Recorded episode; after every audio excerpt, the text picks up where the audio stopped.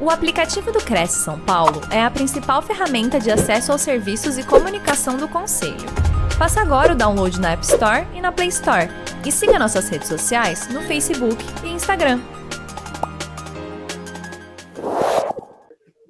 Maravilha, sejam todos muito bem-vindos a mais uma edição da nossa quarta nobre agora, com duas ministrantes. Olha só, é, essa quarta nobre vai ser radiante. Ah, vamos, na verdade, aprender a respeito de como utilizar adequadamente as perguntas, porque o tema é Perguntas abrem portas. Então, durante a apresentação, os participantes aprenderão a utilizar as perguntas como um poderoso recurso em suas negociações e vendas e descobrir o que contribui para uma comunicação efetiva, quais os caminhos que facilitam a análise de riscos e oportunidades e as ações que determinam a tomada de decisão. Para falar a respeito disso, temos aqui duas especialistas no assunto. Ângela Passadori, que é especialista em Action Learning e em segurança psicológica de times. Atua como palestrante, consultora, professora, facilitadora de treinamentos, coach e mentora individual e em grupos, com foco em vida pessoal e em carreira. E também Nocilene Santos, que é escritora, especialista em storytelling, programação neurolinguística, constelações sistêmicas, coaching e mentoria. Se dedica ao desenvolvimento pessoal e profissional, atua na formação de liderança no Brasil e países latinos em coaching de carreira individual e em grupo e mentoria para mulheres. Então ajudem-me a receber com uma calorosa salva de palmas, Ângela e Nocilene. Obrigada, Anderson. Sejam todos bem-vindos. Obrigada. Boa noite a cada um de vocês. Sejam muito bem-vindos ao, ao nosso encontro desta noite. Então vamos começar falando aqui, né, Nocilene, sobre as perguntas e como o Anderson comentou, uma das atividades que eu desenvolvo é com Action Learning e com segurança psicológica de times. Falando em Action Learning, que é uma metodologia pela qual Nocilene e eu somos apaixonadas, é uma metodologia que utiliza muito as perguntas, que é o nosso tema central, é o tema de hoje. E o Action Learning é uma metodologia de aprendizagem de solução de problemas em grupo. Quem aqui não precisa resolver problemas? Eu com as duas mãos, né? E quando a gente ativa a inteligência coletiva, quando temos a possibilidade de aprender juntos enquanto resolvemos problemas. Isso tem a possibilidade de melhorar a qualidade das nossas relações, a atividade dentro das organizações, dentro dos ambientes pequenos ou grandes profissionais ou pessoais. E a, a pergunta é um dos recursos muito importantes nesse processo. Além desse processo, utilizar muito as perguntas, uma outra coisa que o Anderson mencionou foi sobre a segurança psicológica de times. Principalmente nesse período pós-pandemia, nós temos percebido a necessidade de estarmos em ambientes psicologicamente saudáveis. As pessoas querem mais é estar em ambientes onde elas se sintam valorizadas, seguras, possam ser elas mesmas. Isso é uma construção. Então, também nesse, né, nesse tipo de. Né, né, nessa atuação, com, essa, com esse olhar da segurança psicológica, as perguntas são é, recursos fundamentais. Então, a gente vai trazer um pouco aqui o quanto que as perguntas abrem portas.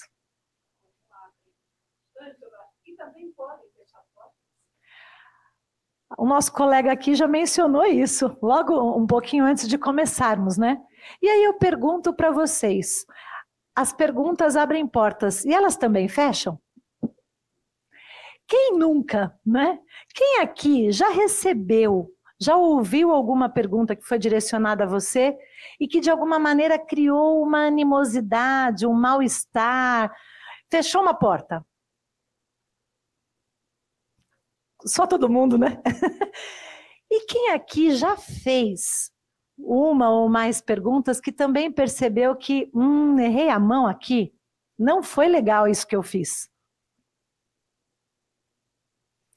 Ou seja, se a gente começa a levar em consideração esse recurso, que é a pergunta, de uma maneira estratégica, a gente pode obter melhores resultados na nossa comunicação. É verdade.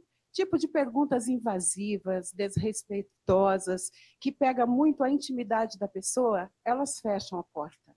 E agora, gente, pasme, não quer dizer que foi a pergunta que foi mal elaborada.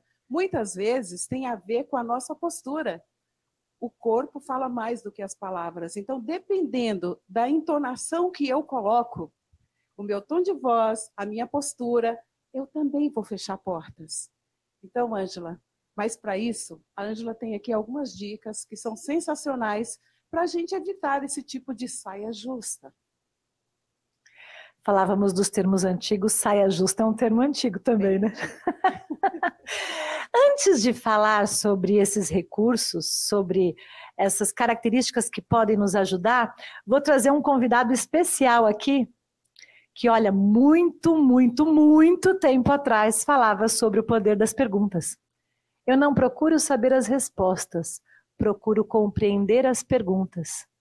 Ou seja, lá, muito lá antigamente, dizem que essa frase é de Confúcio, eu não estava lá para confirmar, né?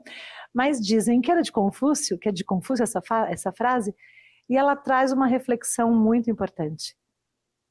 Quanto que a gente pensa, ou já pensou, até hoje, em como utilizar a, a pergunta de uma maneira estratégica? Certamente vocês que são profissionais da área de corretagem têm isso né, como um recurso na, na manga. Né? E como que nós podemos utilizar melhor esse recurso? Então, pois bem, vale trazer algumas habilidades que são essenciais para os bons questionadores, para quem tem a pergunta como um dos recursos fundamentais. A presença eu estar 100% presente. Às vezes a gente escuta, né? Não sei se vocês já ouviram isso. Quando eu vou para uma conversa, eu trago os meus 50% e o outro traz os outros 50%.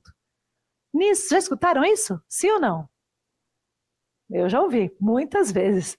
Se eu levo só 50%, eu levo metade da Ângela. Então, será que eu de fato consigo estabelecer um bom, uma boa conversa? Acho que não, né? Mais ou menos. Exatamente. Eu preciso estar 100% presente naquela conversa. Ou seja, a Nocilene falou a postura, o olhar, eu me perceber empático, me colocar no lugar do outro. Isso demonstra o estado de presença. Quando eu de fato exercito a escutativa, porque quando eu digo, ah, eu ouvi o que ele disse, ouvir é um ato mecânico da capacidade de quem tem esse sentido desenvolvido. Agora, existe uma diferença entre o ouvir e o escutar. eu posso aqui estar ouvindo algo, mas eu estou prestando, lembrando de alguma coisa que eu tenho que fazer ao sair daqui, ou pensando em algo que eu deixei para trás. E aí alguém fala comigo, eu ouvi um barulho, mas eu nem sei o que o outro está dizendo, porque eu não escutei ativamente.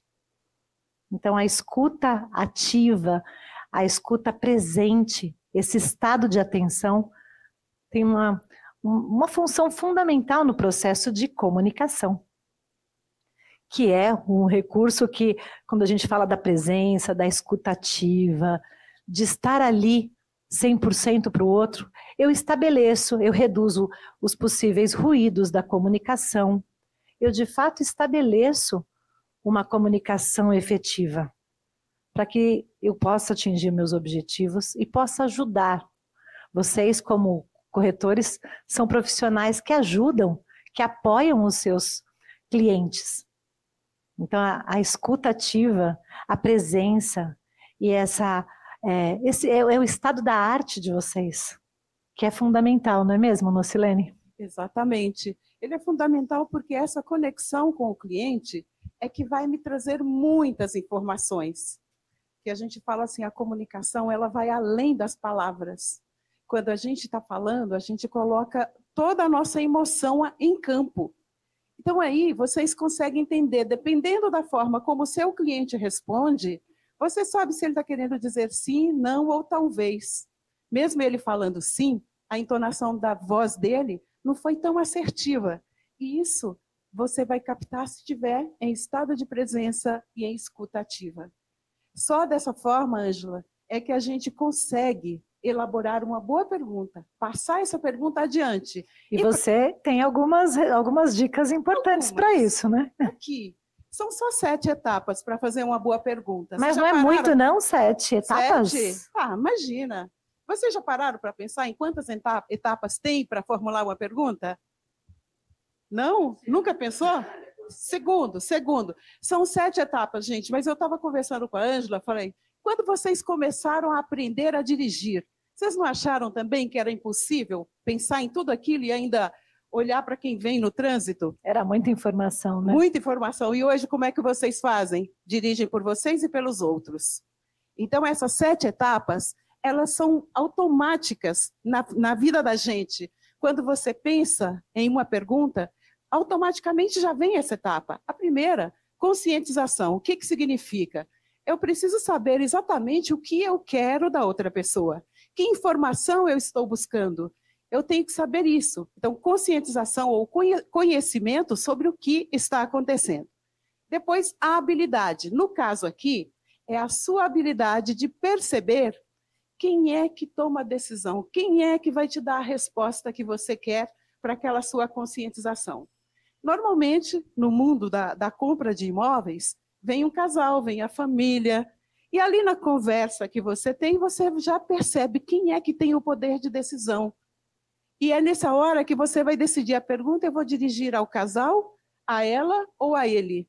Você vai sentir isso se observar a linguagem do corpo ali que eles estão falando. E a atitude é a tua atitude. O quanto de empatia você tem que colocar nessa comunicação para que o cliente fique ali conectado contigo. Então, o teu tom de voz é importante, a tua postura. Por exemplo, a linguagem do corpo. Quando eu estou com o corpo mais inclinada, eu estou mais aberta a receber. Quando eu jogo para trás, eu já não estou tão, eu estou me afastando. Então, a linguagem do corpo ela é muito interessante a gente observar o que está acontecendo. E aí vem o momento mágico. O que, que adianta ter uma pergunta poderosíssima na mão e jogar ela em qualquer lugar? O momento mágico é aquele, você está escutando o seu cliente, não está? De repente ele falou uma palavra que é a palavra-chave que você vai fazer o gancho e jogar aquela pergunta. Aí lançou a pergunta nesse momento mágico, valorização. Valorize a resposta do teu cliente, esteja inteiro ali, acompanhe. Que a questão da escutativa, ela é muito legal, porque não é simplesmente eu ficar quietinha escutando e sim interagindo com a pessoa. Eu posso perguntar, posso parafrasear, eu vou ajudando a pessoa a me dar mais informação. Então, valorizar é mostrar que você está interessadíssimo na resposta que ela tem para te dar. Você tem interesse genuíno nesta pessoa. E aí vem a resposta. Você tinha um objetivo. A resposta chegou. Essa resposta atende à minha expectativa? Que ação que eu vou ter? O que eu vou fazer agora? Por quê? Pode ser uma resposta incompleta, a tua ação é lançar outra pergunta. Se for uma resposta completa, a tua ação é outra. Qual seria? Qual o próximo passo? Então, gente, você vê, você faz isso automaticamente, todos os dias. Preste atenção na pergunta que você faz. Como que você elabora? Que a mente, ela trabalha. A gente, quando recebe uma pergunta, a gente fica ali pensando, em como que eu vou devolver a resposta. Mexe com várias partes do nosso cérebro e faz com que a gente elabore a pergunta e traga ela de volta. E vale a pena reforçar, né, que tem aqui mais algumas dicas bem importantes nesse processo de Exato. investigação, quando a gente está buscando algo. Você trouxe uma questão que me fez refletir que eu não fico nem passiva, escutando, nem querendo impor a minha as minhas, os meus objetivos. Por isso que a escutativa e todos esses recursos são fundamentais para que eu possa, de fato, em qualquer situação, fazer a, a chamada venda consultiva, Exato, né, Nocilene? Exatamente. E aí, gente, por que, que a pergunta mexe tanto com a gente? Porque tem pressuposições e não é uma só esta frase que vocês estão lendo aqui agora. O que você quer exatamente? Esse é um tipo de pergunta o quê? Que vocês conhecem. É uma pergunta complexa? É uma pergunta objetiva e direta. É uma pergunta aberta. O que você quer exatamente? Essa pergunta é uma das principais que a gente usa em coaching e mentoria, e ela vale para qualquer coisa.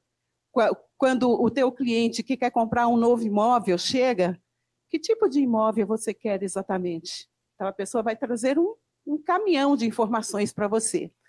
E a, olhando, vamos fatiar aqui a pergunta para ver o que, que tem de pressupostos atrás. O que? Ali eu pressuponho que o cliente tem uma meta, tem um objetivo. Então, a pressuposição aqui no que, ele tem alguma coisa que ele quer. E aí, quando falo você, ele é o responsável por alcançar essa meta. E aí tem um verbo de ação. Esse cliente vai ter que fazer alguma coisa para conseguir o que ele quer. E, por fim, exatamente, eu estou colocando ele numa posição confortável no futuro. Porque pense vocês, quando o cliente procura por vocês, ele tem uma questão que ele quer resolver, ele tem um problema. E você pode ter a solução para o problema dele. Então, normalmente é assim: o comprador quer alguma coisa, o vendedor tem essa coisa, agora a gente vai negociar para ver como que fica. Quem que pega? Então, quando eu coloco ele nessa posição do estado desejado, ele já começa a sonhar com aquele objetivo realizado. E aí é muito interessante, né, Ângela, quando a gente olha para uma pergunta tão básica, tão simples, aparentemente, e que tem uma força tão grande, porque aqui a gente enxerga quatro pressuposições dentro de uma pergunta tão simples. E vale trazer também que a gente já coloca a pessoa para sonhar e já se colocar no objetivo dela realizado. Né? Ai, por falar em sonhar, comprar uma casa é sempre um sonho. Vocês trabalham, vocês são vendedores de sonhos, gente. Vocês emoção. emoção. Vocês realizam, vocês realizam o sonho de muita gente. São as emoções que nos movem. E aí, a Ângela me contou como foi o processo de compra do apartamento dela. Ângela, você pode compartilhar com a gente como que foi esse processo? Que tipo de pergunta que você fez? Que pergunta que você não fez? É, é muito interessante quando a gente começa a pensar a respeito disso, porque é um é uma autorreflexão, né? O que eu, como eu fui efetiva nas perguntas, como não. E aí eu me lembrei, antes de trazer essa experiência do meu último apartamento, do apartamento que eu moro hoje, Teve um apartamento antes que eu tinha ido ver e eu tava, estava tão apaixonada porque eu gostei tanto, era um lugar lindo. E eu falei, eu quero esse apartamento. E eu já estava quase assinando o contrato quando eu levei um amigo para visitar comigo. Queria uma, uma análise crítica, né? o chato não era contador. Mas ele me salvou. O melhor, ele estragou a venda, mas ele me salvou. Por que ele me salvou? Porque eu estava tão apaixonada pelo apartamento que eu não percebi alguns barulhos. Ele era um apartamento que ficava exatamente na rota do avião e era um ambiente que ia me atrapalhar no dia a dia. Eu falei: vem ver que eu encontrei meu apartamento. Ele: como assim, Angela? Você está escutando? Eu falei, não, presta atenção. Aí eu, fiquei, aí eu percebi que não ia ser um bom lugar. Não paguei, a, era amigo, eu não paguei a consultoria. Mas falando desse último apartamento, eu morava antes em um apartamento que ficava do lado do metrô. E a minha corretora, quando ela me levou para conhecer o apartamento que eu moro hoje, ela me fez algumas perguntas muito importantes. É, Ângela, do que você abre mão para vir para esse novo apartamento? Para sair de onde você está? Ela considerou toda a minha situação, o que, que você abre mão, o que você não abre mão, onde você normalmente, quais são as consultorias, né? Normalmente os clientes que você atende estão em qual região, quanto tempo você demora no trânsito. Então foram perguntas que me ajudaram muito e me favoreceram para escolher o apartamento onde eu estou. Agora, como você bem disse, Nocilene, as perguntas que não foram feitas. Uma pergunta que eu não fiz e que a minha corretora não me disse. Foi quanto à segurança. Então, durante o dia, o lugar onde eu moro é excelente. Só que agora eu tenho dois filhos adolescentes, dois meninos de 14 anos que estão adorando a ideia de andar de bicicleta. Não no Parque Ibirapuera só, eles querem andar pela rua. E aí eles ficam, mãe, eu quero ir da casa do meu pai para a sua. Eu falo, à noite, eu falo, não, não. Eu não perguntei para minha corretora como era a segurança na região. E é fundamental, principalmente em qualquer lugar, mas pensando em São Paulo, precisamos levar isso em consideração. E foi um detalhe que ela também esqueceu de me falar. Eu não sei se esqueceu, se foi estratégico ou omitiu, só que hoje eu percebo o quanto que isso causa um impacto na minha vida. Por aí nessa hora. Ela estava. Ela estava só vendedora nesse momento. Não, e conta para mim então agora. Eu trouxe, acho que as nuances principais dessa minha última compra e o que me marcou da uhum. não pergunta e a, e a não, não, o não comunicado. E conta para mim sobre a sua experiência. A minha experiência, Angela, foi muito interessante. Eu quero perguntar aqui para vocês, quantos clientes de vocês já chegam sabendo exatamente o que quer? Todos já chegam, sim? Com tudo prontinho? Que bom! Não. Não. há controvérsias. Há, há controvérsias. controvérsias. Eu sou essa. Eu preparei a compra do meu apartamento. Então, eu sabia onde eu queria morar, o que, que eu não abriria mão de jeito nenhum, o que, que eu estava disposta a abrir mão.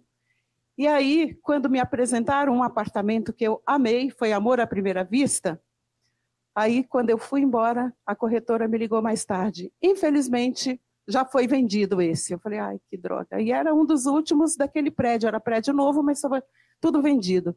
Ela falou, eu tenho um outro para te mostrar. Eu falei, é? Eu falei, poxa, gostei tanto desse. Eu falei, mas vamos lá, eu quero ver. O outro que ela me mostrou era muito melhor do que esse, que eu queria, que eu me apaixonei, e preço equivalente. Só que quando eu olhei na rua, tinha muita pichação. Então, isso para mim já era um critério que eu não queria. E outra coisa, gente, quem é do tempo das enchentes de São Paulo, que a gente ficava ilhado, sabe o que eu vou falar? Eu não queria morar do lado de lá do rio. A minha proposta é: eu quero morar do lado de cá do rio, porque eu trabalhava em Pirituba e morava também do outro lado do rio, só que oposto a Pirituba. Então, muitas vezes eu fiquei ilhada lá no trabalho ou não consegui chegar ao trabalho porque São Paulo era um caos. O Tietê transbordava e a gente não saía. Então, essa decisão eu não abriria mão era do lado de cá do rio. Aí eu falei para ela: relaxa, eu não estou com pressa. Eu espero. Eu tenho aí um ano pela frente para eu comprar esse apartamento. Aí, passado três meses, ela me liga e fala: aquele apartamento não foi fechado o negócio, está disponível. Você quer fechar? Eu falei: agora. Aí eu comprei aquele apartamento dos meus sonhos, que eu cheguei, gostei do jeito dele e moro lá até hoje, gente. Eu gostei tanto que eu sou conservadora, estou lá até hoje, já podia ter saído, mas eu gosto da minha rua. É aquela história: se essa rua fosse minha, eu mandava ladrilhar. É bem eu com a minha rua. Eu adoro morar naquele bairro e na minha rua. Então eu trouxe tudo prontinho ali para a minha corretora, não ficou nenhuma pergunta sem fazer, porque a única coisa que eu mudei depois de uns três meses que eu já tinha comprado e já estava morando, foi de algumas coisas que eu abri mão e que depois eu me arrependi e voltei. Que eram viagens curtas. Eu viajava com um grupo de amigos, viagens curtas que não eram tão caras. Mas naquele momento, todo dinheiro era dinheiro. Cheque especial virou salário. Então eu tinha que me conter. Só que cada vez que meus amigos falavam, nós estamos indo para tal lugar, vamos? Não, eu não posso. Eu gastava mais dinheiro, ou consertando carro, algum problema de saúde, qualquer coisa, do que se eu tivesse ido viajar. Aí, passado três meses, eu mudei a minha ideia. Falei, gente, pode me chamar que a partir de hoje eu vou. Eu quero é ser feliz e dinheiro vai aparecer quando eu precisar dele. Então, eu mudei o meu padrão de pensamento e as coisas funcionaram desse jeito. Então, essa é a minha experiência, Ângela. Que é especial, né, Nocilene? Pois é. E aí a gente traz mais essa é, é, algumas tipo, alguns tipos, são muitos, são infinitos tipos de perguntas.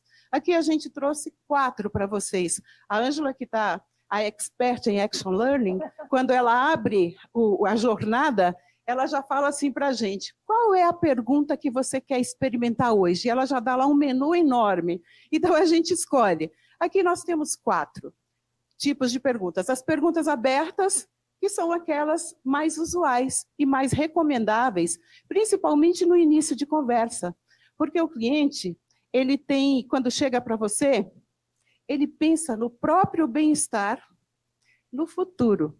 Então você tem que descobrir que raio de bem-estar é esse que ele quer no futuro. O que significa esse bem-estar? O que significa né? esse bem-estar? Então, que pergunta, só para deixar aí na cabeça de vocês, não precisa nem responder. Que pergunta você faria ao cliente no primeiro encontro, sabendo que ele tem uma ideia de ser feliz no futuro? Porque todo mundo esquece que pode ser feliz agora. Quer ser feliz no futuro quando conseguir alguma coisa. Então, que pergunta você faria? Guarda ela aí. O, as perguntas abertas, elas abrem muitas possibilidades. Então, é um momento de coleta de informação. Então, eu quero mais informações, eu vou explorando perguntas abertas. Eventualmente, eu jogo uma fechada, porque lembra que nós falamos de parafrasear, que é na escutativa? Você vai usar a linguagem do cliente, parafrasear e checar se você entendeu bem o que ele disse ou não. Aí é uma pergunta fechada. E o que acontece com as perguntas fechadas, Ângela? Elas podem confirmar aquilo que eu estou questionando. Elas podem confirmar ou, poxa, não, não é isso que eu quis dizer. Né? E as pessoas fecham a pergunta? Quando você faz uma pergunta fechada, lá no Action Learning, por exemplo, o que acontece com as pessoas? É, é, muito comum as pessoas responderem uma pergunta fechada, que é de sim ou não, é isso ou é aquilo, quantos anos você tem, que cidade você mora, que tem uma única resposta. Às vezes as pessoas respondem de forma aberta. Já escutaram? Ah, como é que você está bem? Você está esperando um sim ou não? Não, deixa eu te contar uma história. Aí a pessoa traz. Senta que lá vem história. Senta que lá vem história. Então é muito comum, muitas vezes fazendo as perguntas fechadas, ainda assim obtermos respostas que podem trazer outros elementos para nós. Aí nesse momento você pode cortar a pessoa. Você fala, peraí, pera um pouquinho. Aí você usa de novo a palavra dela e lança outra pergunta aberta para dar oportunidade dela falar mais. E aí tem a pergunta de escala. Essa eu gosto especialmente porque a gente consegue avaliar o momento. Eu estou no caminho, eu não estou no caminho. Então você pergunta para a pessoa assim: você está lá em negociação. Em uma escala entre 1 e 10. Quanto você gostou desse lugar? O quanto você gostou, ou quanto você gostou dessa proposta? O quanto essa proposta impactou você? Aí você pergunta, a pessoa vai responder lá. Pode ser que ela ficou tão impactada que respondeu 10. Ai, que ótimo. Então você já joga para a pergunta orientada à solução. Não, já... desculpa. É, quando você fala quanto ele impactou, aí tem Positivo ou negativamente? Positivamente. Aqui a gente está falando de fechar negócio, sem aquele seu consultor por perto, que vai fazer não comprar. É aquele que faz fechar a venda, né? Mas se a pessoa falou menos de 10, fecha ou não? Depende.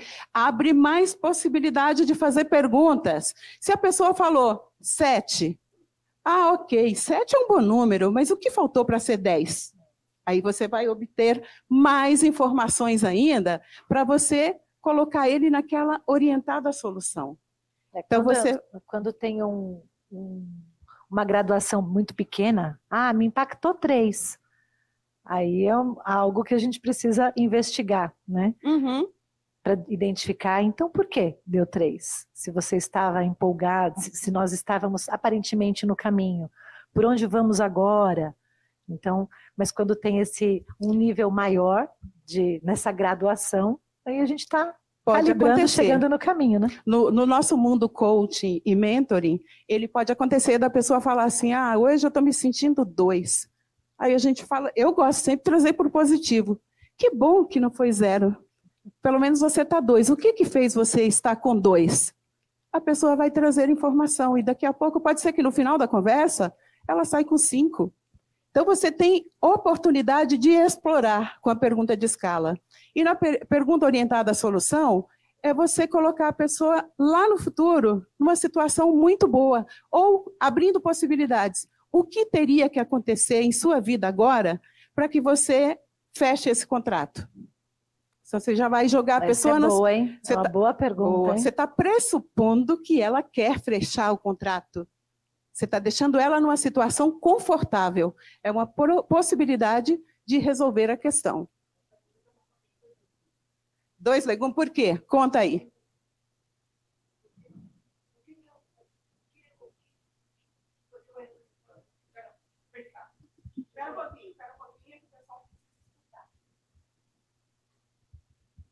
você falou, é, perguntar o que, é, é, o que, ah, de forma positiva, cá, eu posso reverter a situação.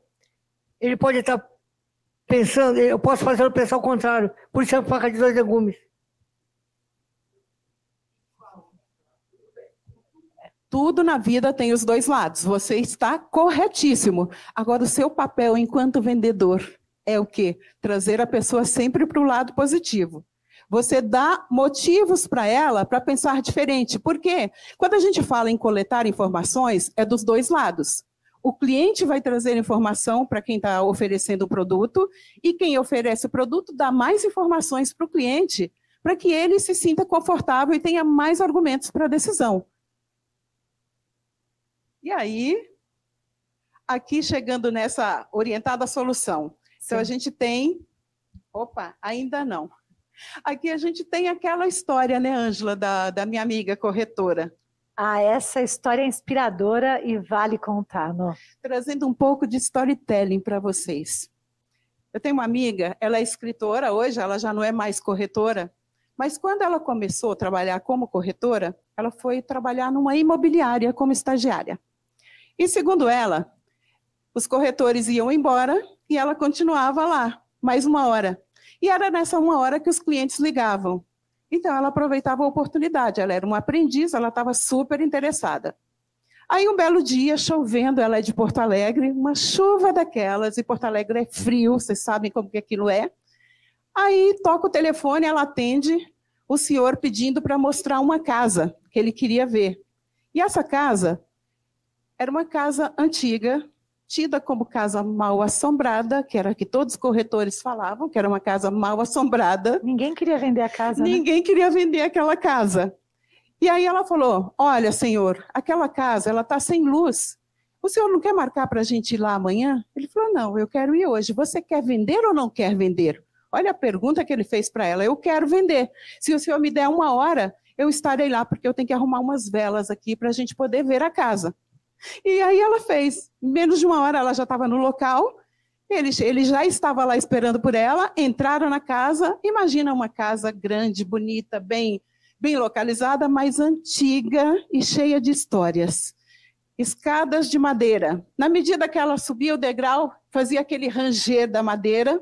Tudo contribuía para a casa mal assombrada. E na cabeça dela tinha uma pergunta: Que história eu vou contar para esse senhor para encantá-lo? Como que eu vou contar para ele que essa casa não é mal assombrada, como todo mundo diz? E na medida que ela ia subindo, ela foi se inspirando. Ela falou assim: Senhor, essa casa, ela vai precisar de uma boa reforma. Mas por outro lado, o senhor viu que o preço dela está abaixo de mercado. É uma grande oportunidade. Por quê? É uma construção antiga, que foi feita com muito amor. A família que viveu aqui era uma família muito feliz. Então, o senhor está com uma grande oportunidade em suas mãos. Comprar um imóvel bom, bem localizado e com preço abaixo de mercado. Aí terminou de mostrar, ele pegou e falou: amanhã eu passo na imobiliária. Logo cedo ele apareceu lá para falar com ela. Ele falou: eu vim fechar o contrato. Ela falou: é mesmo? Ele disse: sim, pode preparar a papelada. E ele olhou bem para ela e falou assim: Você sabe que aquela casa era dos meus avós? Ela não tinha ideia de que estava falando com alguém da família. Mas ela criou uma história ali na hora que ela falou: é impossível numa casa dessa não ter existido amor. A vela. Exatamente. E aí, a partir disso, e, e o que, que contribuiu para a Zeli, minha amiga, fazer esse ser um sucesso? Ela amou, amou trabalhar. O tempo que ela trabalhou como corretora, ela foi uma corretora exitosa. ela vendia muito bem, porque ela olhava para a pessoa, ela fazia aquela entrevista com o seu cliente e descobria coisas dele que depois ela transformava aquilo numa história. As histórias nos conectam, gente. Trabalhar com história é fundamental. Então, quando você tem um, um imóvel que está à venda, conheça muito desse imóvel, crie uma história bonita que vai impactar o seu cliente. Aí eu não tenho dúvida de que ele vai querer comprar esse imóvel. Como esse cliente dela fechou o negócio e ela nem sonhava que o cara era da família. A gente não sabe com quem está falando. Uma pergunta, né? Faltou uma pergunta. O nome do cara. o nome do dono. Bem que eu acho que... Peraí, ela teve sorte de não ter sido assaltada. Mas deu certo, né? Funcionou. Isso aqui é bom. Isso aqui uma, é bom. uma coisa bacana de trazer também nessa habilidade que ela teve de contar história para o cliente, é, ela está antenada, está muito, tem esse olhar e essa habilidade de fazer as boas perguntas. Né? Como você disse, e você já me contou a história da Zeli, ela era muito é, cuidadosa de dar uma atenção genuína para o cliente. E isso faz também toda a diferença, né, Faz toda a diferença. É você estar presente, o corpo e mente no mesmo lugar, para poder acompanhar todo o movimento que acontece. Hoje eu mostrei um filme para a Ângela, falei, a gente não vai poder exibir aqui, porque como está sendo transmitido, o YouTube derrubaria. Mas ele é um vídeo muito interessante, é. que é o pianista e a tenor. Ele está lá tão concentrado no piano, ele dá a introdução e ela só esperando. Não sei se alguém já viu esse. Já viu? É, é sensacional. sensacional sensacional, porque quando ela abre o gogó para cantar, ele toma um susto que ele até se levanta do piano. É muito interessante. Esse então, é um, é, é um, sinal né, de uma pessoa que está ouvindo e não está escutando. Né? É, exatamente. ele está tão compenetrado ali no que ele faz que ele não vê o que está ao redor. É. E quando a gente fala presença, eu estou aqui. Qual é o teu nome? Menezes. Eu estou aqui diante do Menezes. Todos vocês estão aqui. Se eu estiver conversando com ele, é só com ele. Mas a minha atenção tem que ser para o que acontece aqui no campo entre ele e eu. Eu não posso me descuidar disso, porque se eu me descuidar, a minha mente divaga. Exatamente. Então eu tenho que estar aqui com você, direto, Menezes. Então é essa é a questão da presença. A gente se engana quando acha que só se eu ficar aqui assim, olhando para vocês, eu estou ouvindo. Vocês não têm ideia onde é que está a minha mente está divagando por aí, está viajando. Então, a gente trouxe aqui essas um pouco de insight para vocês, de, de coisas que vocês até já sabem, mas talvez dentro de uma estrutura que agora facilita muito mais até para vocês formar suas equipes, para ensinar a equipe a perguntar melhor. E agora nós abrimos para vocês, se vocês quiserem trazer alguma pergunta ou alguma colocação, alguma contribuição nesse momento de participação de vocês. Ah, só, um... só, só, um, detalhe. É, antes, porém, da gente abrir para as perguntas, eu quero apenas oficializar aqui o agradecimento.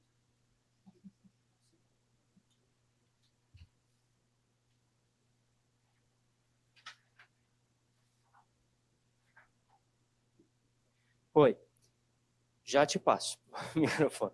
É, antes, porém, de a gente abrir para as perguntas, eu quero apenas oficializar aqui o agradecimento em nome de toda a diretoria do Cresce, na figura do seu presidente José Augusto Viana Neto, pela excelente explanação das nossas convidadas aqui a respeito da importância das características né, e do uso da aplicação de perguntas bem elaboradas, né, as nossas perguntas abrem portas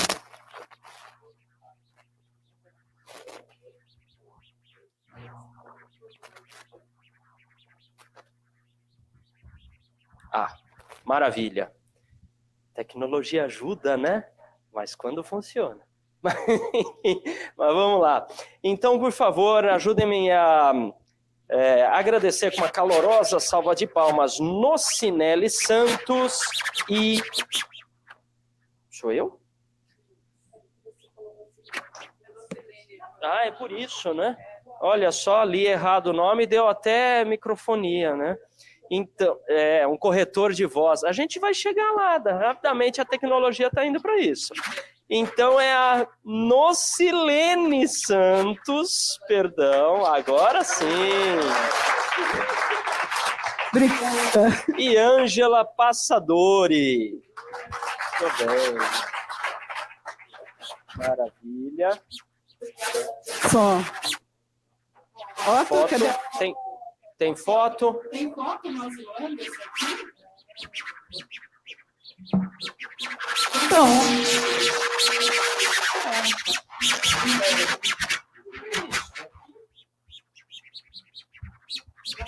A foto não sai barulho, não se preocupe.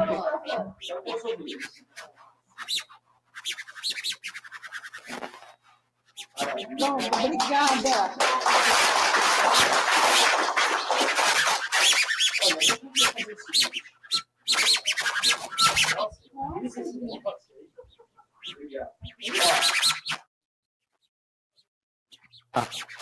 Esse não? Esse tá. Ah, ah. Então fazemos o seguinte: é, ao invés de eu colocar aqui o pedestal, eu levo o microfone. Ah? Tá Ainda? Não estou tendo retorno? Tá saindo? Tá saindo. Vocês tiram o microfone, eu levo o microfone então, para a audiência na sequência que é, pra- Esse tá. Esse aqui está. Oi, boa noite. Eu sou Capucha, corretora. Eu trabalho mais com lançamentos, com decorados. Agora eu gostaria de uma resposta para vocês quando a gente chega assim a apresentar um decorado para cliente, que chega como se fosse muito intimidar e que já teve eu e outros colegas do mesmo plantão. Eu só compro se você morar comigo. A resposta foi, eu quero dar só a resposta sábia que Deus me deu. Eu já comprei um, mentira para não sentir inferior ao cliente. Aí então eu não preciso comprar, mas foi para minha filha, para saber que a gente também não está se subindo, né? Muitas vezes as pessoas ficam desesperadas, assim, pensando que ah, ela é coitadinha, tá? Então, uma outra colega no mesmo setor falou: olha, eu- ele só compra se sair. Então, nós temos que ver o que, que a, o Cresce faz para esses clientes também que ficam assim. É a pergunta que eu gostaria de ter uma resposta. Essa. Quer trazer? Assédio moral. Isso se chama assédio moral. E assédio moral é crime. É só você denunciar essa pessoa. Agora é assim, eu, eu me coloco no seu lugar. Você como profissional, você está ali na sua... é, você não vai descer do salto porque você é profissional. E vai impor o seu respeito. Responda ou devolva a pergunta para a pessoa porque ela merece essa, levar essa pergunta para ela. Essa é o tipo de pergunta invasiva, uma pergunta desrespeitosa, porque ela não leva a lugar nenhum. Então, você tem que ter a tua postura de vendedora falar e falar para ele: eu não, eu não faço parte do negócio, eu sou negociadora, eu não estou nesse pacote. Vai ser um prazer te vender esse imóvel, porque eu sei que você vai ser feliz com ele, mas não comigo.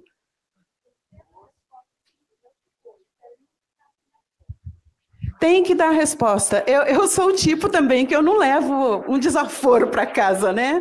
Porque eu posso até contar aqui uma pergunta infeliz que fizeram para mim uma vez, uma de saia justa. O que é isso, esse barulho? Pergunta de saia justa, gente, é terrível. Imagina, eu era uma pessoa tremendamente tímida, muito tímida mesmo. E fui fazer um curso de oratória exatamente para melhorar a minha performance. Eu ainda trabalhava no mercado financeiro, eu era jovem. Aí, um colega levanta lá, que a gente em curso de oratória, o que, é que tem que fazer? Vem aqui na frente, dá o recado e depois os colegas dão feedback. Então, na hora do feedback, o professor falou assim: ou fazer perguntas para ver se a gente tem habilidade da resposta. O professor falou: podem fazer pergunta, o que quiserem. Um colega levantou a mão e falou assim: por que, que uma moça tão bonita como você ainda não se casou? É porque. E ele emendou. Ele poderia ter parado aqui, não poderia? Mas ele emendou. É porque você quer ter todos os homens? Aí eu devo ter ficado roxa na hora. O professor olhou para mim e falou assim: Você não precisa responder. Eu falei: Eu vou responder. Eu falei: Está solteira? Não quer dizer disponível. E eu não preciso de homem para viver. Eu posso viver muito bem sem ter ninguém ao meu lado. e calou. Então é assim, você deve devolver a resposta e não leva isso com você. Porque é o teu trabalho. Coloque a tua postura profissional e manda ver. Se ele não comprar, o problema é dele, ele que vai perder. Mais perguntas?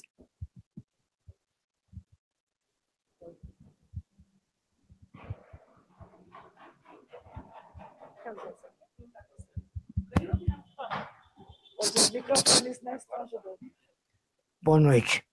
Obrigado pelo privilégio. Mas eu não quero fazer uma pergunta, eu quero fazer um comentário. Me indigna profundamente eu ouvi todo mundo falar que nós somos vendedores. Nós jamais seremos vendedores. Obrigado.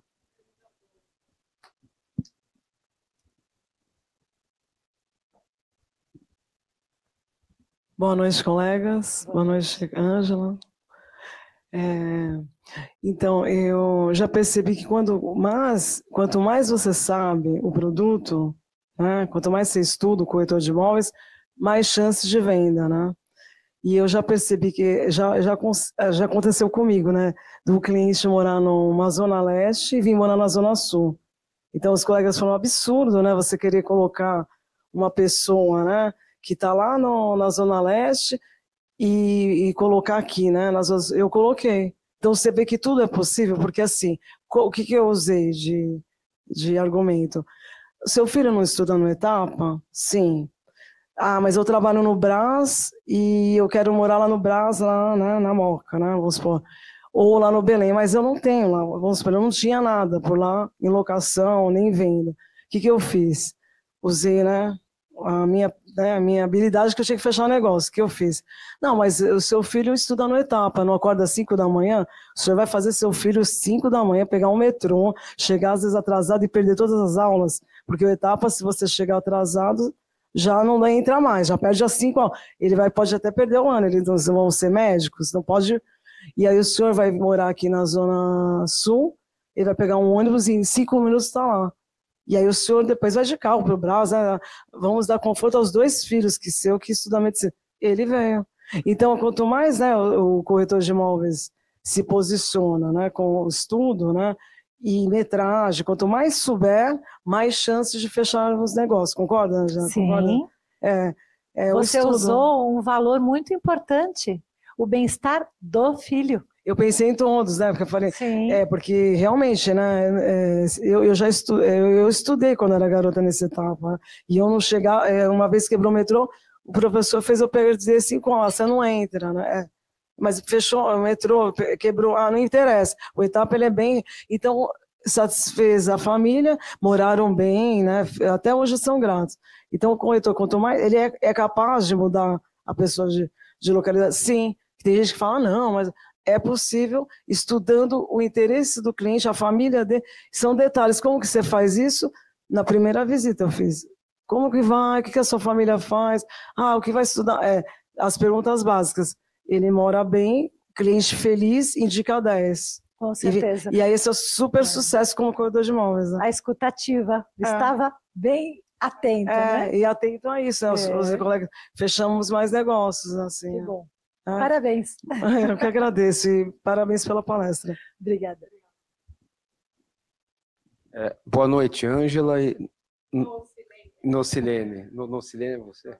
É. Ah, tá. É Habib Neto, meu nome. É, eu vou contar alguns, dois casos aqui, não muito prolongados, mas acontece aqui com o pessoal também. Comercial fechado, tá? Valor comercial fechado. Daí tinha um advogado da família, um senhor de idade, já 75 anos. Antes da reunião, falou: ah, Isso daqui não vai dar certo. Ele tinha uma advogada brava também, ela tinha uns 40 e pouco, enfim. Uma vez ela desligou o telefone na minha cara. Daí eu tive que engolir, depois eu vou fazer a pergunta.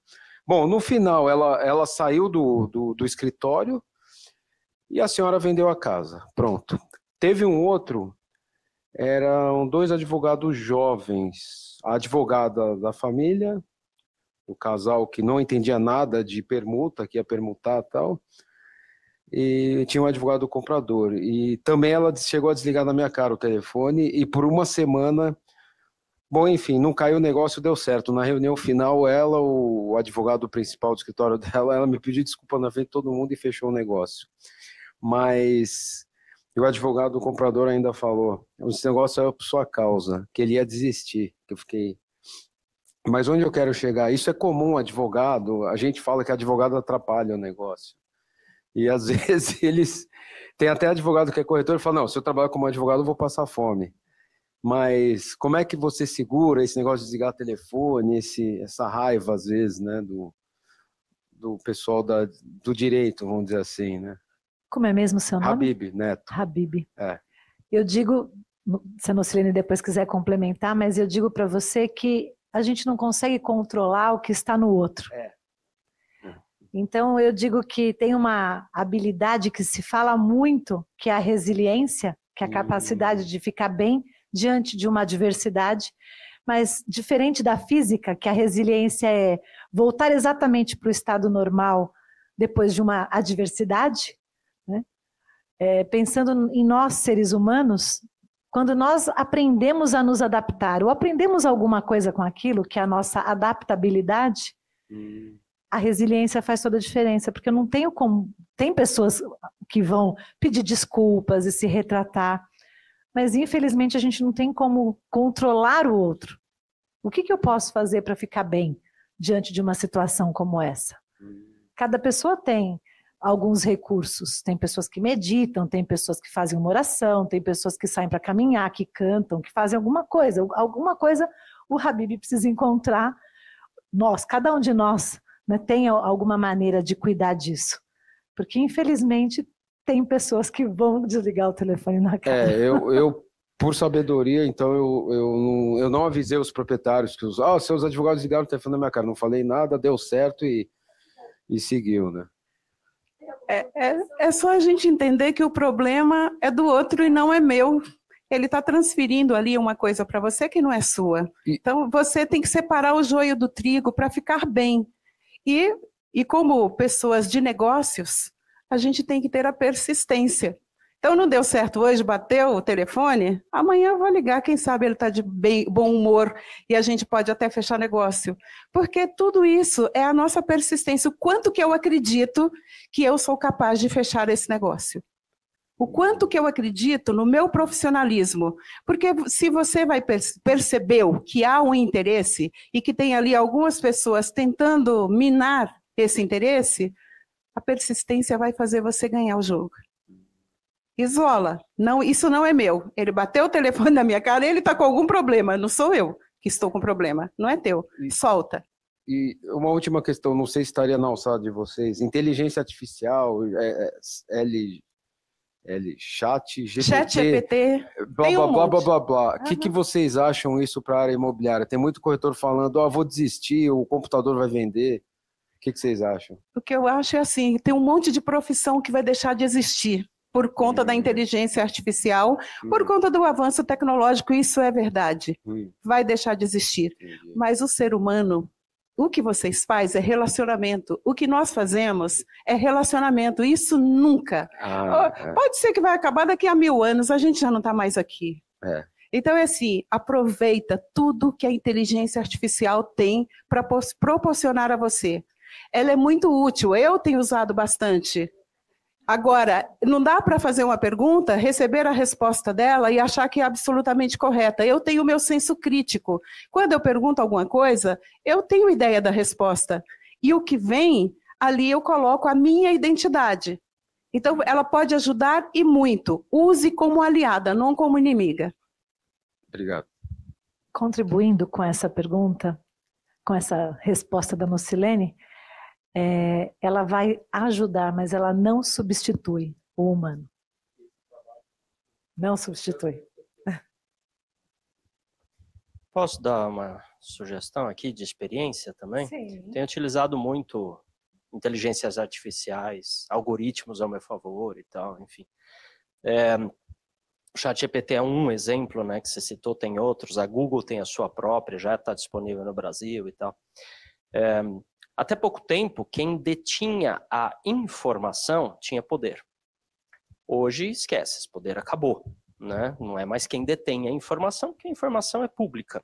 né?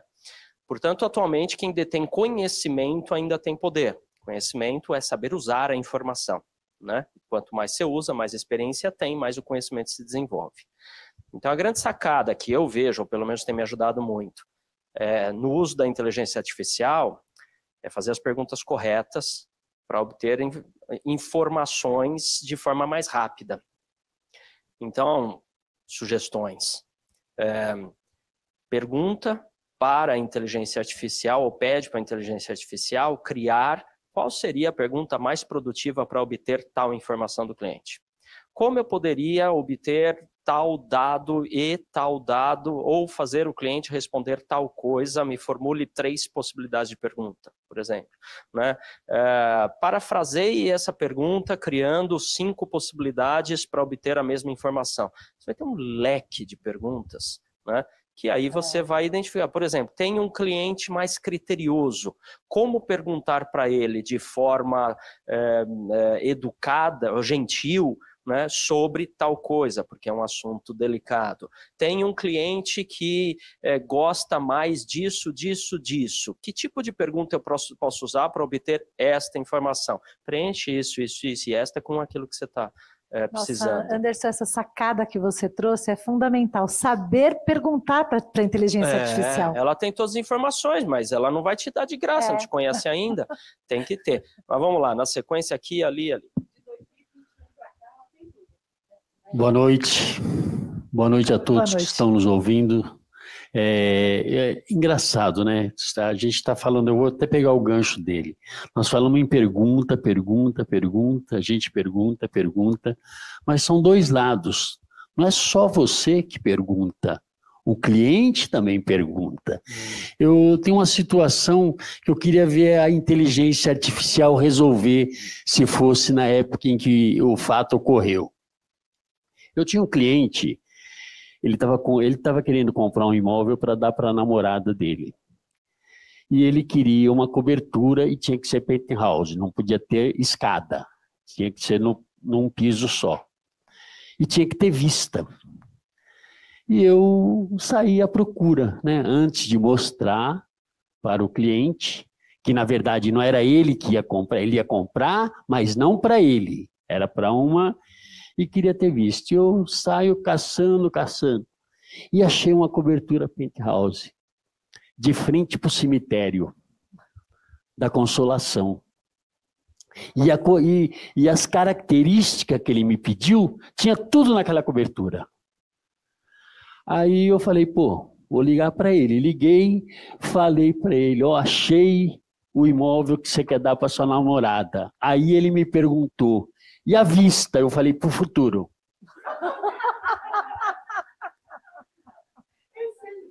Aí marquei com ela, com ele, ele não, ele não tinha visto, né? Quem tinha visto era eu, baseado no que ele me pediu.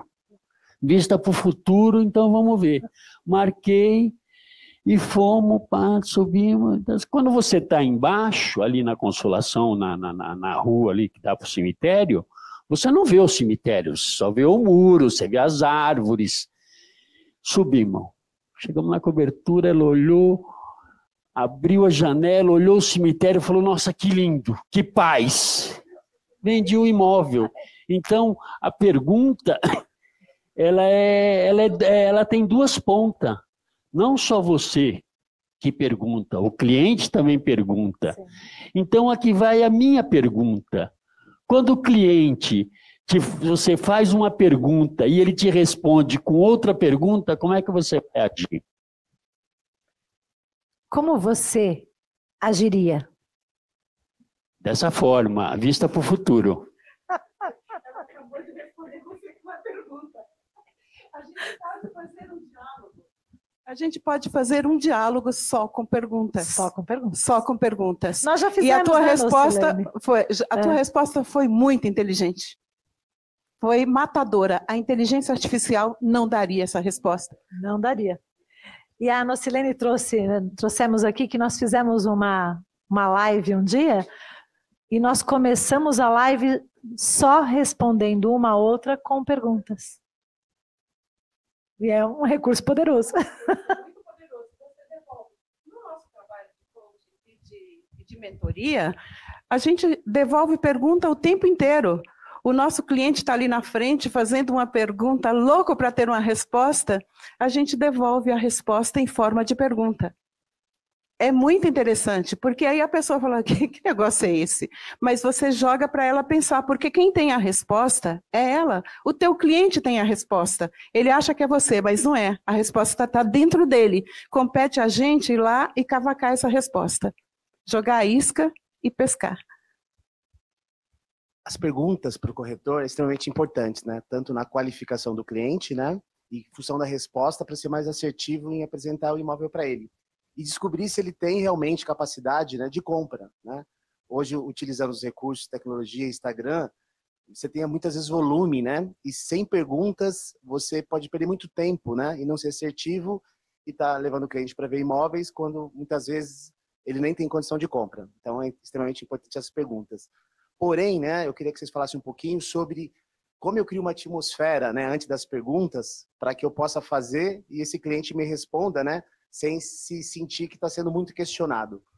Tem alguma dica que vocês passam? Como eu queria esse ambiente para possibilitar fazer as perguntas que eu preciso ter as respostas? É, tem os famosos quebra-gelos e para mim o que funciona muito bem são as histórias. É perguntar para a pessoa de onde ela vem. Por exemplo, você pode começar contando de você. Olha, eu sou falar de mim aqui. Eu sou a Nocilene, eu nasci no interior de Minas Gerais, lá em São João da Ponte, que pouca gente já ouviu falar dessa cidade, mas eu juro por Deus que ela existe. Então eu começo a falar de mim, onde eu nasci, da minha família, eu já estou criando uma conexão com esse cliente. Daqui a pouco ele começa a contar a história dele também. E aí você já começa a captar os valores. Que valores estão por trás dessa história? Quando eu começo a falar onde eu nasci, que eu tenho uma família, tal, então eu valorizo a família. E quem tem família quer o quê? Quer conforto, segurança. Aí você vai descobrindo tudo isso dentro da história que ele te conta. Ângela complementa? Me vem para contribuir com a, com a resposta da Nocilene, não só você fazer perguntas, né, quando a gente fala quando a pessoa se sente inquirida se a gente vai meio que como uma metralhadora fazendo perguntas, mas uma forma também bacana é como é seu nome? Juscelito? Juscelito, que perguntas que você gostaria de me fazer para entender sobre esse imóvel, sobre esta região? O que, que é importante para você? Então, você convida a pessoa também, é uma maneira né, de parafrasear em cima das coisas que, das respostas que ela está te dando. Também convidar a pessoa a te fazer perguntas. Essa é uma sacada que também ajuda, porque aí a pessoa fala: nossa, ele não está também só me colocando aqui na parede, me fazendo um monte de perguntas. Ela também, isso abre um, um canal, abre uma porta. Falávamos sobre abrir portas com as perguntas. Então, fazer esse tipo de pergunta ajuda a que a pessoa também se coloque e abre. Às vezes a pessoa começa a criar até um vínculo de maior amizade. Isso já aconteceu comigo. A minha corretora, aquela que não perguntou sobre a questão de segurança, não me falou, virou minha amiga. Mais alguma pergunta? Meu nome é Badaró. Parabéns aí pelos ensinamentos aí. É, uma pergunta básica. O que fazer para convencer a pessoa a comprar? Badaró? É, sim. O que fazer para convencer a pessoa? Precisa entender se ela quer mesmo, né? É. Qual que ela quer? Entender qual é a necessidade, qual é o perfil, o, o que ela deseja. É, Juscelito falou, será que a pessoa de fato ela tem interesse, tem possibilidade, tem a capacidade? Será que eu convenço ou é a pessoa que, de alguma maneira, é... eu vendo ou a pessoa compra? Na verdade, a gente não vende nada. É. A pessoa compra e ela compra a confiança que ela tem em você. Se você estabeleceu uma relação de confiança, pode acreditar, ela não fecha hoje, mas daqui a um ano pode ser que ela volta e fala, Badaró, vamos fechar? Pode acontecer. Então, estabeleça um laço de confiança. É, confiança. Essa é a base. Ela tinha primeiro. É que aconteceu um caso assim comigo, da amizade, né? Não, eu, queria, eu atendi um cliente numa locação. Não conhecia ele, né? Aí ele pediu, ele é oriental, né? Os orientais são bons de negócios, né? De pedir, pedir, pedir.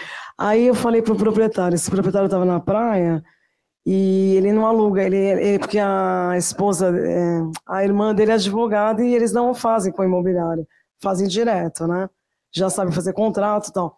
E veja bem, o homem na praia, esse proprietário, só que como a época não foi do Covid, mas foi uma época lá para trás que tinha uma crise, né? Então estava difícil alugar. Eu, aí eu peguei o zelador, fui mostrar um outro, falei, ah, tem outro para mostrar, porque esse está muito caro, o cliente não gostou. Aí o zelador falou, ó, tá mó tempão aqui, seis meses sem alugar. Ele não faz negócio com o corretor. Ah, deixa eu mostrar, de, deixaram, né? Ah, pois não, tá parado aí, por que não? O cliente gostou, veja bem. Aí eu liguei para o proprietário e falei, olha, tá encalhado aí, né? Vamos fazer negócio? esse mês ele quer o carpete laminado, né, o cliente, você dá para ele um mês de carência, ele já entra. Você vai deixar isso parado? Só porque não quer pagar corretora? Ó, Aí o homem falou, mas eu, você entrou, né? Nem me conhecia, pegou a chave. Eu gostei de você. E a minha e a, a irmã advogada. Eles são de construtora, vende direto. Pessoas de negócio, de alto nível da, da Zona Sul. É, gostou? Aí ele foi lá na imobiliária e falou, diretor, eu não sabia que ele ia falar isso com, ó, com, conserva essa corretora, viu? Porque, olha, tava na praia, comendo meu camarão, mulher liga, negócio assim, cara, eu, eu nunca fechei negócio, nunca, primeira vez que eu mulher, ela me convenceu. Depois, olha só a amizade, né? O cliente gostou porque eu dei o carpete. Oriental não é muito, eles são entre eles, né? São sérios, trabalhadores. Mas como ele tinha que morar lá porque o filho é, estudava ali, ele mudou da Vila Olímpia só porque o filho tem que estudar ali e a mulher dele tem que ir a pé. Então, era queria esse imóvel. Ele falou assim para mim, né? Ah, mas aluguel caro, assim como. Ah, um dia eu te procuro para comprar um milhão. Aí eu dei risada. Será, né? Fiz assim, ah, quem sabe? Passaram-se quatro anos de aluguel. Esse homem me liga, né? De. Você ainda está lá na, nessa imobiliária? Tô, claro, pois não. Que houve? Algum problema, vazamento, né? Aquela coisa. Ah, eu vou ainda. Não, nós vamos comprar com você. Você ainda está aí? Você faz um bom negócio para mim? Faço. Aí abaixou o valor do imóvel, era um milhão, abaixei para 750 mil. A imobiliária é intermediária, existia intermediador. Era 40 mil a comissão, abaixei para 20 mil, dei 20 mil para ele. Porque o proprietário aquele lá, que tem irmã advogado, não faz negócio com imobiliária. Aí eu falei assim, mas o senhor vai ter que fazer negócio com essa imobiliária, porque no contrato não é 6%, é 3%. Eu não dou o distrato, o senhor não faz a negociação, porque ele já queria fazer nada. Aí fechamos assim, ó, a inteligência de fazer um bom, é, uma boa imobiliária amarrando com o contrato. E, e, aí, eu, aí eu ganhei, né? Tudo bem que eu bem menos, né? Mas eu fiz esse negócio. E ele falou assim, lembrou de mim porque eu dei o carpete, né? Eu dei alguma carência. Ah, você vê como que é amizade? O cara Sabe lembrou que, que, eu dei é. um carpete quatro anos é. depois, né? Você Olha o resultado. É, você criou um vínculo e fez alguma coisa que estava fora do script? Você fez alguma coisa diferente? Ah, não falo com o corretor. Por que não? Que bacana, parabéns. que legal.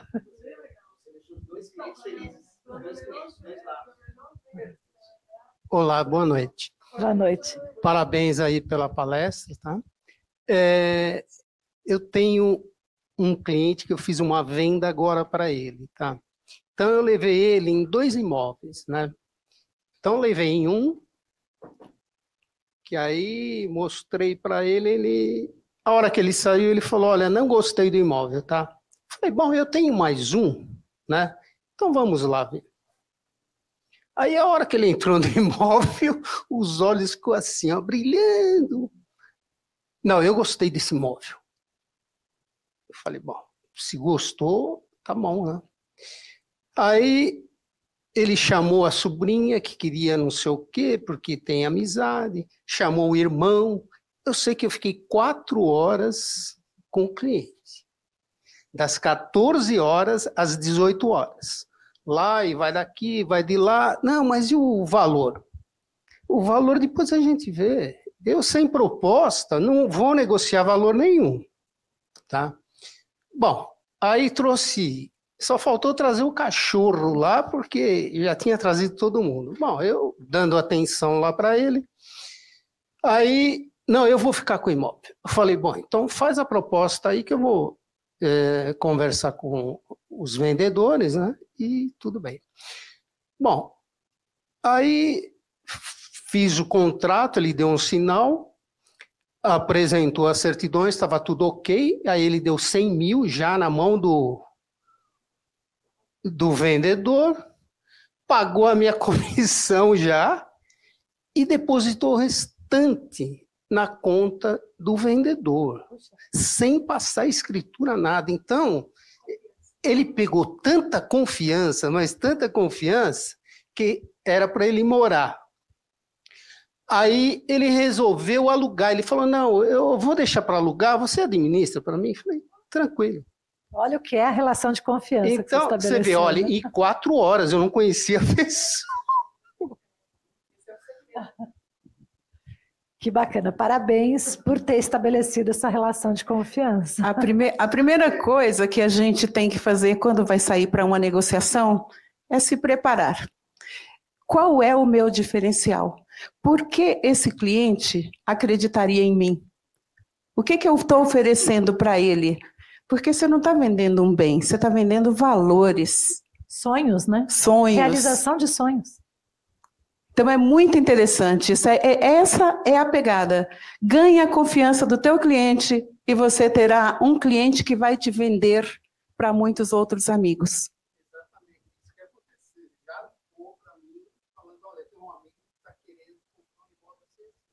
Quem ele vai indicar? Você.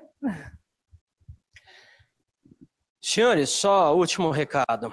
Né? Tem tudo a ver com, com o que vocês estão falando. Eu quero apenas compartilhar aqui o, como que a gente tem envidado os nossos esforços aqui para trazer palestras como essa.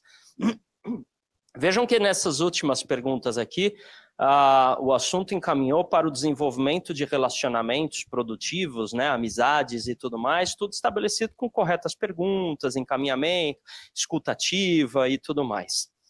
Essa é a grande diferença em resposta a outro questionamento que teve no anterior, a respeito das tecnologias e inteligências artificiais e tudo mais, que certamente auxiliam e poupam uma série de atividades e vão cada vez mais poupar.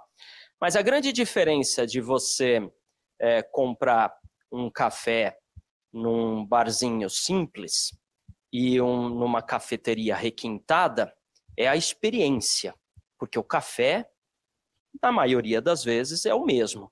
Ah, mas esse é um grão arábica, não sei o quê. Pega o grão arábica, serve na, na, no barzinho, ele vai ter mais ou menos o mesmo preço.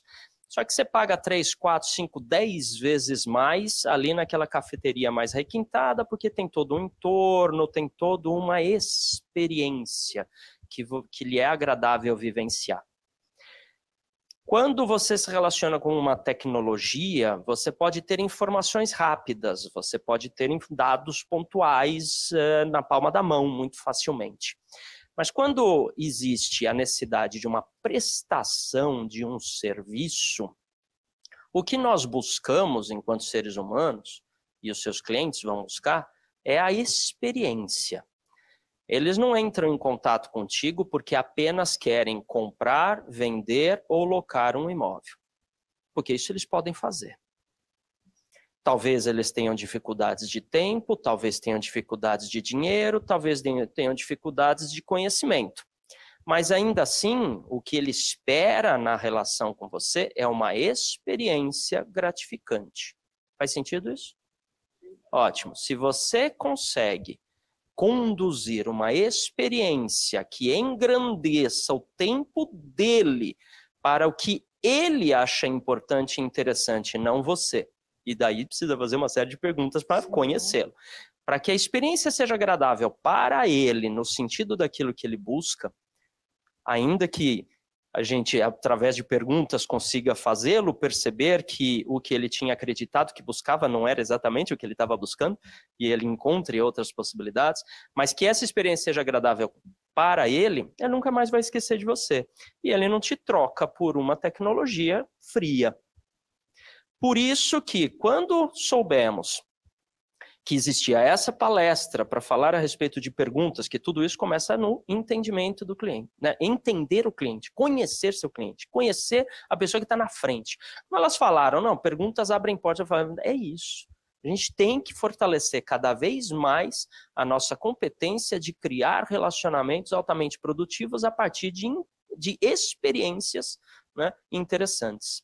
E por isso que, então, uh, elas prontamente, enfim, aceitaram o convite, e por isso que, mais uma vez, eu quero que vocês nos ajudem aqui a agradecer com uma calorosa salva de palmas, Ângela Passadori e Nocilene Santos. Muito obrigado mais uma vez pela participação de vocês aqui nessa quarta nobre, abrilhantando esse evento. Uh, ah, Para a gente encerrar, considerações finais, por favor. Muito obrigada, Anderson. Muito obrigada a cada um de vocês que estiveram aqui presencial e cada um de vocês que estão aí em algum lugar do Brasil ou do mundo. Muito obrigada pela audiência. E o que, que eu deixo aqui para vocês? Aí dentro de cada um tem um curioso daqueles. Desperte esse curioso, faça muito perguntas, ajuda as pessoas a perguntarem, assim como a Ângela disse, Pergunte ao cliente o que, que ele gostaria de saber de você.